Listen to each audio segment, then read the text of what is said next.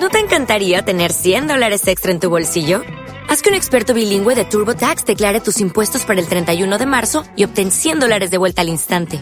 Porque no importa cuáles hayan sido tus logros del año pasado, TurboTax hace que cuenten. Obtén 100 dólares de vuelta y tus impuestos con 100% de precisión. Solo con Intuit TurboTax.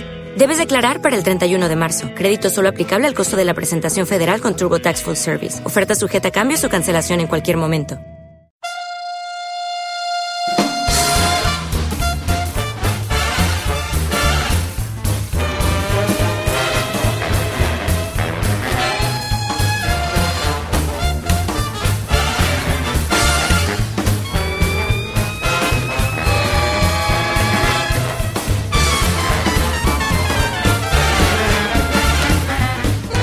Hola, ¿qué tal? Bienvenidos de nuevo a Entelequia, en la sintonía de crónicaradio.com e ivox.com.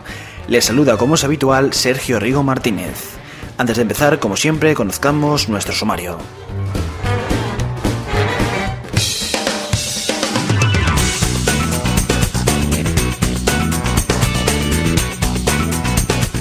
El primer tema de esta edición estará dedicado a las nuevas imágenes que ha fotografiado el telescopio Hubble y que nos remontan hasta los más profundos límites del universo.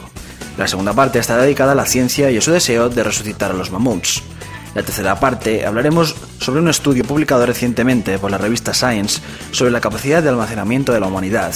Y la última parte viajaremos hasta el mundo de Internet para conocer más sobre las direcciones IP de los ordenadores que próximamente tendrán que cambiar su estructura. Y como no, también habrá sitio para la música. Pues sin más dilación iniciamos el programa con Dire Straits y su tema titulado Walk on Life.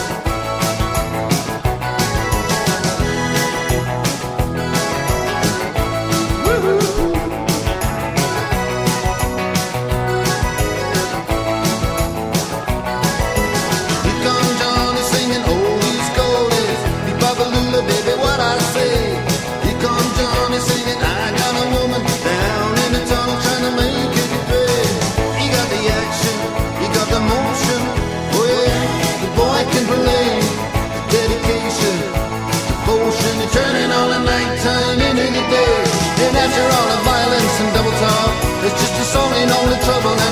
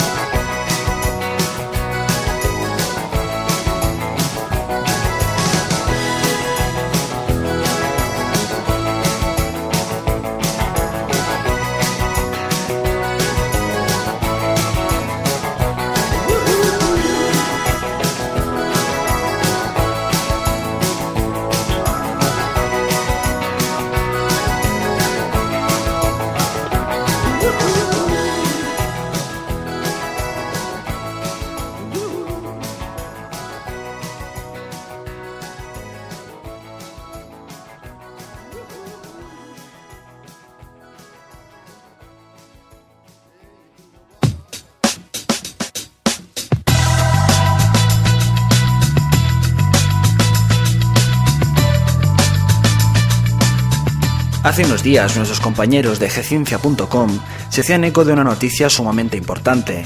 Parece ser que el telescopio Hubble habría conseguido captar la que puede ser la galaxia más distante jamás identificada en el universo. Tan remota que la luz que ahora vemos en las imágenes hechas públicas en la revista Nature fue emitida hace 13.200 millones de años, solo 480 millones de años después del Big Bang, la gran explosión que dio origen a todo. Detectar algo tan lejano y primitivo en el espacio resulta algo casi milagroso. El mérito del hallazgo se lo lleva en gran parte, como cuenta Ciencia, la reciente instalación de la cámara de gran angular 3 en el Hubble, un instrumento que ha realizado un trabajo elogiable. Su potencia ya había permitido con anterioridad detecciones fiables de galaxias que tienen unos 600 millones de años. Ahora el equipo del investigador Garth Illingworth, profesor de astronomía y astrofísica en la Universidad de California, Santa Cruz, y uno de los responsables de la investigación, ha conseguido llevar aún más lejos, al filo de la llamada Edad Oscura, la época tras la que aparecieron las primeras estrellas, y de la que aún se sabe muy poco. La galaxia recién detectada es unos 120 millones de años más vieja que la que llevaba el récord de lejanía y antigüedad, también descubierta por el Hubble y cuya edad fue confirmada a finales del año pasado por otro equipo científico. La galaxia ganadora tiene un corrimiento al rojo de 10,3, la que le sigue un 8,6. Parece una tenue mancha de luz pequeña si se compara con las galaxias vecinas a la nuestra, con la propia Vía Láctea. Cuando el universo está en expansión, los objetos a velocidades crecientes presentan redshifts crecientes. Asimismo, como la velocidad de la luz es infinita, cuanto más lejos está un objeto, más tarda su luz en llegarnos y por tanto más joven lo vemos. Las galaxias más alejadas son las que se mueven más deprisa. Así habló Rafael Bachiller, director del Observatorio Astronómico Nacional, en un reportaje del periódico El Mundo. Para él, estudiar una galaxia en este estadio tiene una importancia crucial, pues nos permite desvelar los mecanismos de ensamblaje de las primeras galaxias.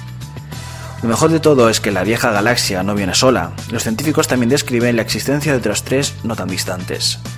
Además han descubierto importantes cambios en las galaxias durante un periodo de tiempo comprendido desde 480 a 650 millones de años después del Big Bang. Parece ser que esta época fue absolutamente determinante en la construcción de las galaxias.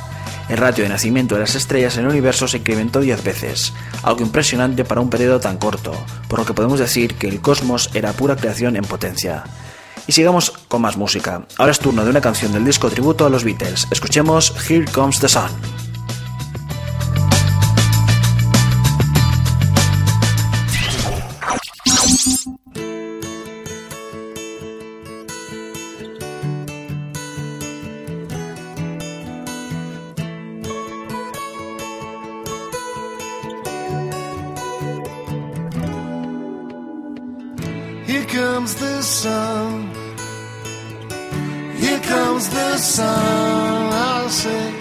It's alright. Little darling, it's been a long, cold, lonely winter. Little darling, it feels like years since it's been here. Here comes the sun Here comes the sun, I say it's alright.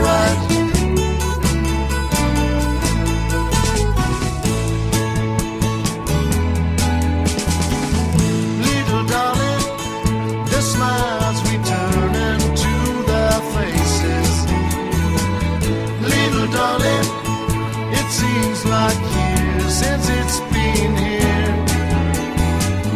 Here comes the sun comes the sun,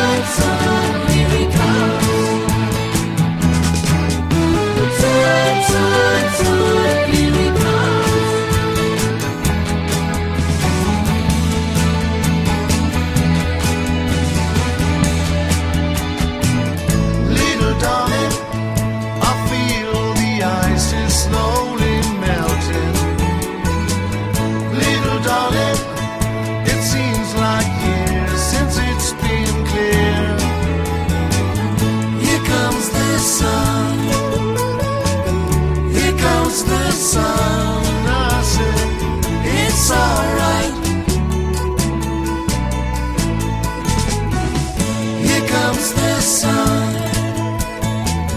Here comes the sun. I say it's alright. It's alright.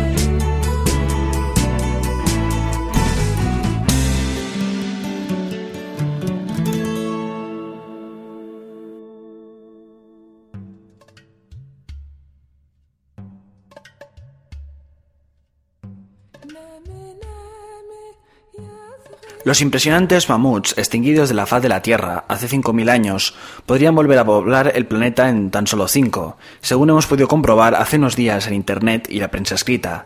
La página web cronicaviva.com cuenta que esta fue la promesa que hizo un grupo de científicos japoneses que ha conseguido desarrollar una técnica que les permitirá obtener núcleos de células de estos mamíferos proboscidios. Los mamuts habitaban las regiones septentrionales de Europa, Asia, América del Norte y América Central durante el Pleistoceno. Fueron borrados de la faz de la Tierra entre 50.000 y 10.000 años atrás, pero dejaron muchas huellas en la congelada Siberia. Protagonistas de discos y películas, ahora un grupo de científicos ingleses descubrió que comer carne de mamut ayudó a algunas tribus humanas a expandirse más rápidamente que sus contemporáneos vegetarianos. Los mamuts definitivamente están de moda. Un par de años atrás, los adolescentes cantaban una cruel canción que hablaba de un mamut chiquitito, que se metía en serios problemas. Por estos días reaparece en cartelera Manny, el angustiado mamut que piensa que es el único de su especie que queda en la Tierra, hasta que descubre a Ellie, un mamut del género femenino con serios problemas de identidad, se cree zarigüeya, hasta que descubre su verdadera vertiente genética, ambos protagonistas de Ice Age 2 es que los mamuts, habitantes del Pleistoceno, que se extinguieron entre 50.000 y 10.000 años atrás, dejaron muchas huellas de su paso por este planeta. Recientemente, habitantes de la localidad rusa de Andra, en el noreste de Siberia, encontraron los restos de uno de estos animales adultos a orillas del Obi, uno de los grandes ríos siberianos. Y eso no es todo, ya que científicos británicos han concluido, después de algunas investigaciones, que la rápida expansión de los humanos en el este de Asia hace unos 30.000 años se debió a la carne del mamut. Aunque se le llama mamut a cualquiera de las especies del extinto género Mamutus, el mamut por excelencia es el mamut peludo. La especie se extinguió hace miles de años, sin embargo, hasta el día de hoy los científicos continúan debatiendo si desaparecieron por factores climáticos o por una matanza, llevada a cabo por humanos. El mamut lanudo poseía colmillos largos y curvados. Las especies más norteñas poseían una cubierta de pelo largo que los protegía de los fríos glaciales. De ellos han encontrado varios ejemplos sueltos sepultados en Siberia, así como también se han encontrado grandes cantidades de marfil de sus colmillos, el cual fue utilizado como artículo de comercio durante muchos siglos. El esqueleto que se encontró a orillas del río Obi está casi completo, y su piel, la lana y el contenido del estómago se han conservado muy bien. El hallazgo incluye parte de la cabeza, un colmillo casi completo, los huesos frontales y la parte izquierda del cráneo. Los cuerpos de mamuts congelados en el hielo generalmente muestran un buen grado de conservación, incluso los perros de los buscadores se han alimentado de su carne. Es más, han existido propuestas de clonación de ejemplares recién descongelados con el objetivo de revivir la especie. Siempre se ha tenido la creencia de que los mamuts eran criaturas mucho más grandes que los elefantes modernos, lo que es un gran error, que incluso ha llevado a utilizar la palabra mamut como objetivo para describir algo muy grande. Sucede que la especie conocida más grande, el mamut imperial de California, alcanzaba una altura de 4 metros hasta el hombro, la misma que el elefante africano más grande que se ha conocido. No obstante, la mayoría de las especies de mamuts eran del tamaño del elefante moderno de la India, y se han hallado fósiles de mamuts enanos en la isla de Grangel, al este de la costa de Siberia. Los mamuts divergieron de los elefantes asiáticos tras la división de los elefantes africanos, lo que significa que los mamuts estaban emparentados más cerca del elefante asiático que este último con el elefante africano. Estos tres grupos de especies se separaron de un antepasado común hace unos 6 millones de años. Esto quedó demostrado luego de que un equipo de científicos lograra armar parte de la estructura genética del extinto mamut lanudo. Un equipo de investigadores rusos dirigidos por Sergei Zimov pretende demostrar la hipótesis de que fue la caza, y no el cambio climático, el responsable de la desaparición del mayor mamífero que habitaba el planeta. Continuemos con más música. Ahora es el momento de escuchar a The Rembrandts y su tema para la serie Friends. Esto es I Will Be There For You.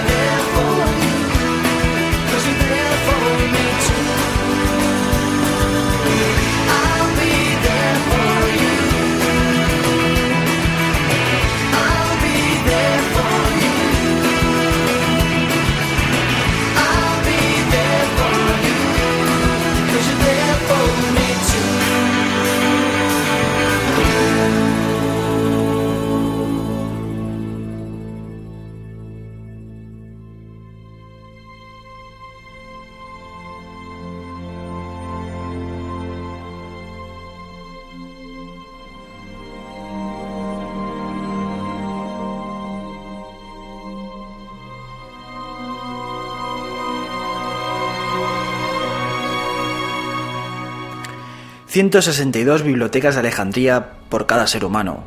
Un estudio calcula la capacidad total de la humanidad para almacenar y transmitir información en los últimos 25 años.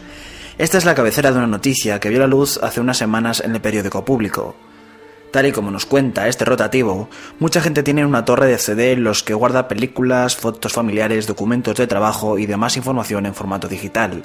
El planeta también tiene la suya, una torre con 820.000 millones de CDs, según el estudio que se publica en Science, que pretende calcular la capacidad total de almacenar información que tiene en la actualidad la humanidad. En función de, sus cálculos, sumando todos los soportes para almacenar información del planeta, desde una carta de papel hasta un disco duro gigante, dan para atesorar lo mismo que si todos y cada uno de los habitantes del planeta tuvieran datos para llenar 162 bibliotecas de Alejandría. Creo que es apropiado decir que hoy en día, en 2011, habrá unos 600 exabytes de datos almacenados en el mundo, afirma el profesor de la Universidad del Sur de California, Martin Gilbert, responsable del estudio junto a Priscila López, de la Universidad Oberta de Cataluña. Un exabyte, un trillón de bytes, es como la capacidad de un millón de ordenadores de sobremesa actuales.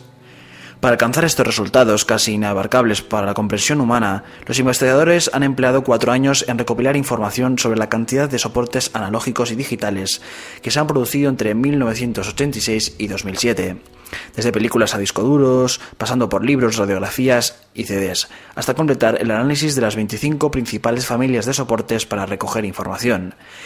De ahí llegaron a la conclusión de que en 2007 habría 295 exabytes de datos almacenados en el planeta, que los investigadores comparan con una torre de CD de la Tierra a la Luna y un poquito más. Yo mismo tengo problemas para imaginar qué significa un número con 20 ceros, reconoce Gilbert.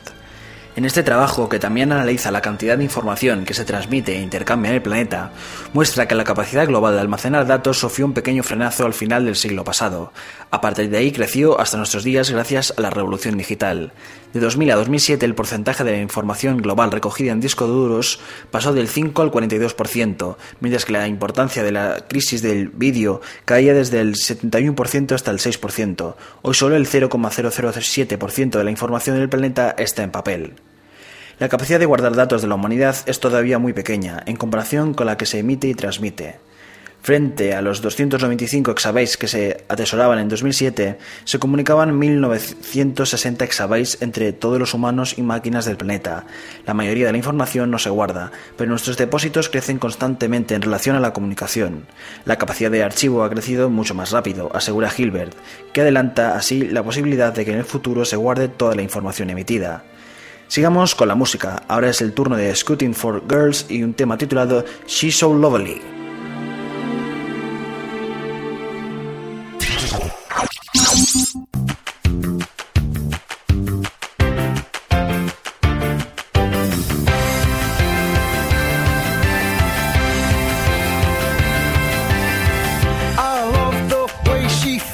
Clothes. She looks just like them girls in Vogue. I love the way she plays it cool. I think that she is beautiful. She's so lovely. She's so lovely. She's so lovely. She's so lovely. She's so lovely. She's so lovely.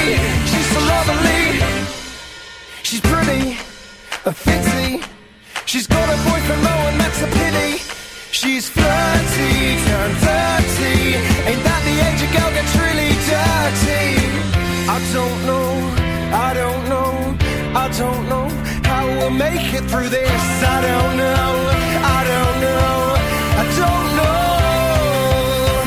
I love the way she bites her lip. I love the way she shakes them hips. I love the way she makes me drool. I think that she is beautiful. Lovely, she's so lovely, she's so lovely. Well, she's so lovely, she's so lovely, she's so lovely, she's so lovely. A stunner, I wonder, was she this fit when she was ten years younger? Come see me discreetly. She said she's got a trick to teach me. I don't know, I don't know,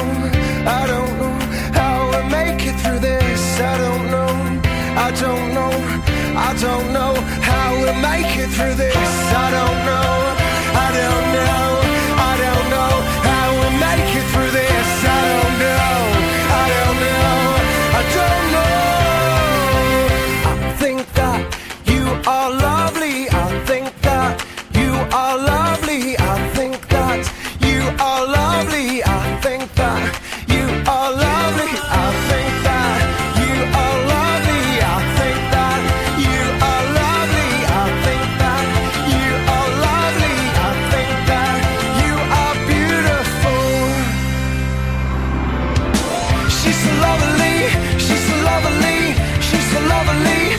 So lovely, she's so lovely, she's so lovely, she's so lovely.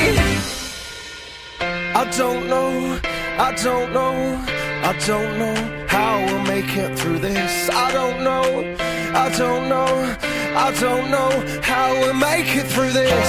I don't know, I don't know, I don't know how we'll make it through this.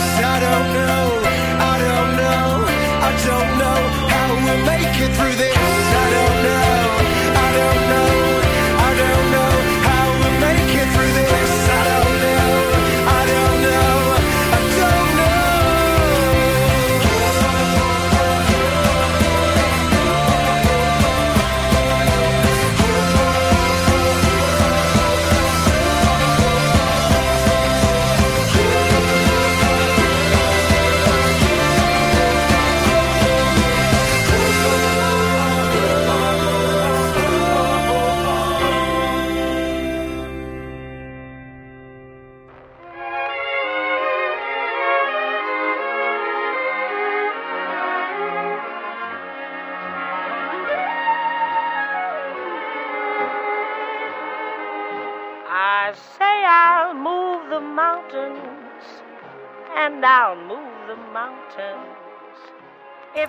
Iniciemos esta última parte del programa hablando de Internet y que según cuentan los expertos de este tema, Internet ha dado las últimas direcciones de IP. Pero no debemos estar preocupados ya que la IANA, la autoridad que controla las direcciones IP que identifican a cada máquina en la red, repartió los últimos cinco lotes a los registradores regionales. Al RIPE, que abarca Europa, Asia Central y Oriente Medio, le tocaron unos 16 millones de direcciones IP versión 4, es decir, de la versión actual. Este organismo las redistribuye después a los operadores. Cuando éstas agoten, que en el mejor de los casos será a comienzos de 2012, cada nueva página, cada nueva conexión a Internet o cada móvil tendrá que usar la nueva numeración que provee el protocolo IPv6. Este sistema permitirá a un usuario doméstico tener tantas direcciones como toda la Internet actual. El responsable del ARIN, el registrador regional para la América anglosajona, John Curran, usó la siguiente metáfora para ilustrar el cambio de magnitud. Si todo el espacio del IPv4 fuera como una pelota de golf, el IPv6 tendría el tamaño del Sol, dijo Reuters. Esta vez no se agotarán tan pronto. El sistema anterior fue ideado por el equipo de Vinton Cerf, uno de los padres de Internet.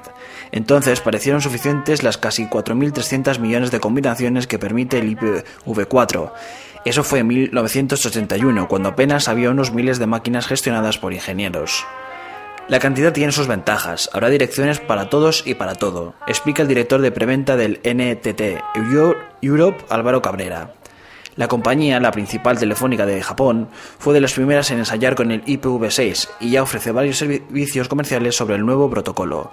Asia, con la pujanza demográfica de China y de productos nipona, es un gran consumidor de direcciones IP, pero en los primeros años del sistema el reparto de las direcciones que se hacía desde Estados Unidos fue alocado e injusto. Muchas de las grandes empresas recibieron lotes enteros de números IPv4. La Universidad de Stanford, por ejemplo, tenía más que toda China. De hecho, solo el 14% de aquellos 4.300 millones de direcciones están siendo usadas. El problema es que por razones técnicas recuperar las ociosas es muy complicado. La transición entre ambos protocolos no es muy costosa, explica Cabrera. El cambio del primer sistema, el IPv2 al IPv4 en 1981, se hizo en una sola noche. Las versiones de los protocolos saltan de dos en dos. Pero en esta ocasión no se puede producir el apagón de un día para otro. Hoy hay miles de millones de máquinas en la red, entonces eran unos pocos miles. La solución por la que se ha optado es lo que llaman la doble pila. Un servidor web, por ejemplo, sirve un contenido en los dos protocolos. Una red no se ve con la otra, aclara Cabrera. Esto hará que durante unos años ambos sistemas convivan. Otra de las ventajas del nuevo sistema es la autoconfiguración. El protocolo está diseñado para que las máquinas se puedan conectar entre sí sin intervención de los operadores. Igual de importante es la seguridad. El IPv6 permite la autentificación, saber que el destinatario del contenido es quien dice ser, y la seguridad desde un extremo de la conexión al otro. Por último, está la movilidad IP. Este sistema permitirá, por ejemplo, iniciar una llamada en Internet, voz por sobre IP, y si se sale de casa, continuarla por red móvil GSM sin perder la conexión. Las grandes empresas de contenidos ya están preparadas. Microsoft y todos sus productos ya llevan el IPv6 nativo, dijo Luis Miguel García Oliva, director de estrategia y plataforma de Microsoft Ibérica. Todo producto que de alguna manera u otra tenga conectividad necesita ser compatible con el IPv6. Los programas P2P, como BitTorrent, son compatibles desde hace años. Google, Yahoo o Facebook ya tienen todo listo. Sin embargo, las cifras dicen que un sistema que se instauró en 1999 para anticipar lo que está pasando ahora apenas se usa, según el director de operaciones de Red.es, la entidad que gestiona los nombres de dominios españoles, Carlos Cano. El tráfico IPv6 en España es prácticamente nulo.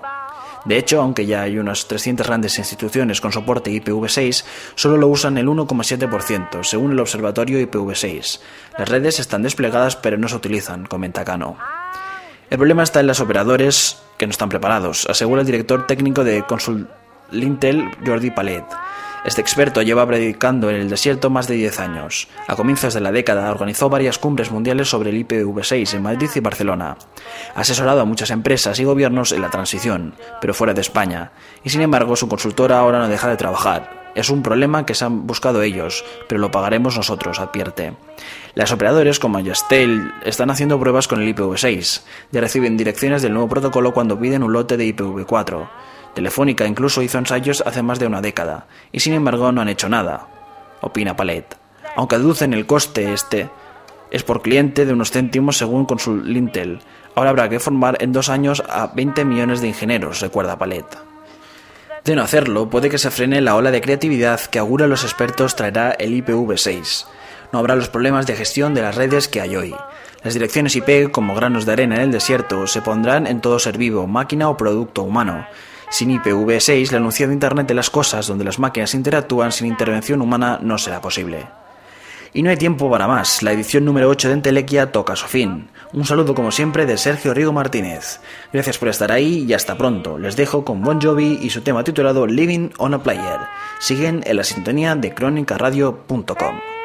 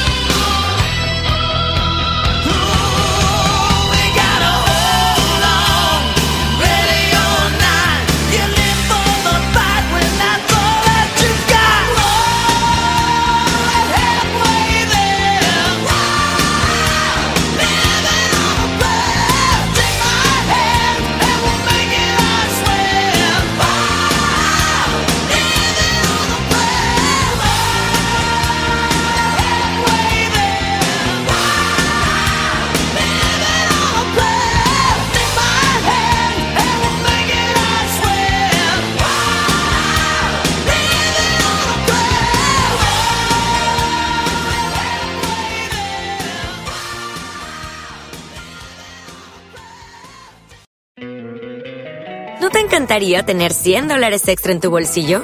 Haz que un experto bilingüe de TurboTax declare tus impuestos para el 31 de marzo y obtén 100 dólares de vuelta al instante. Porque no importa cuáles hayan sido tus logros del año pasado, TurboTax hace que cuenten. Obtén 100 dólares de vuelta y tus impuestos con 100% de precisión, solo con Intuit TurboTax. Debes declarar para el 31 de marzo. Crédito solo aplicable al costo de la presentación federal con TurboTax Full Service. Oferta sujeta a cambios o cancelación en cualquier momento.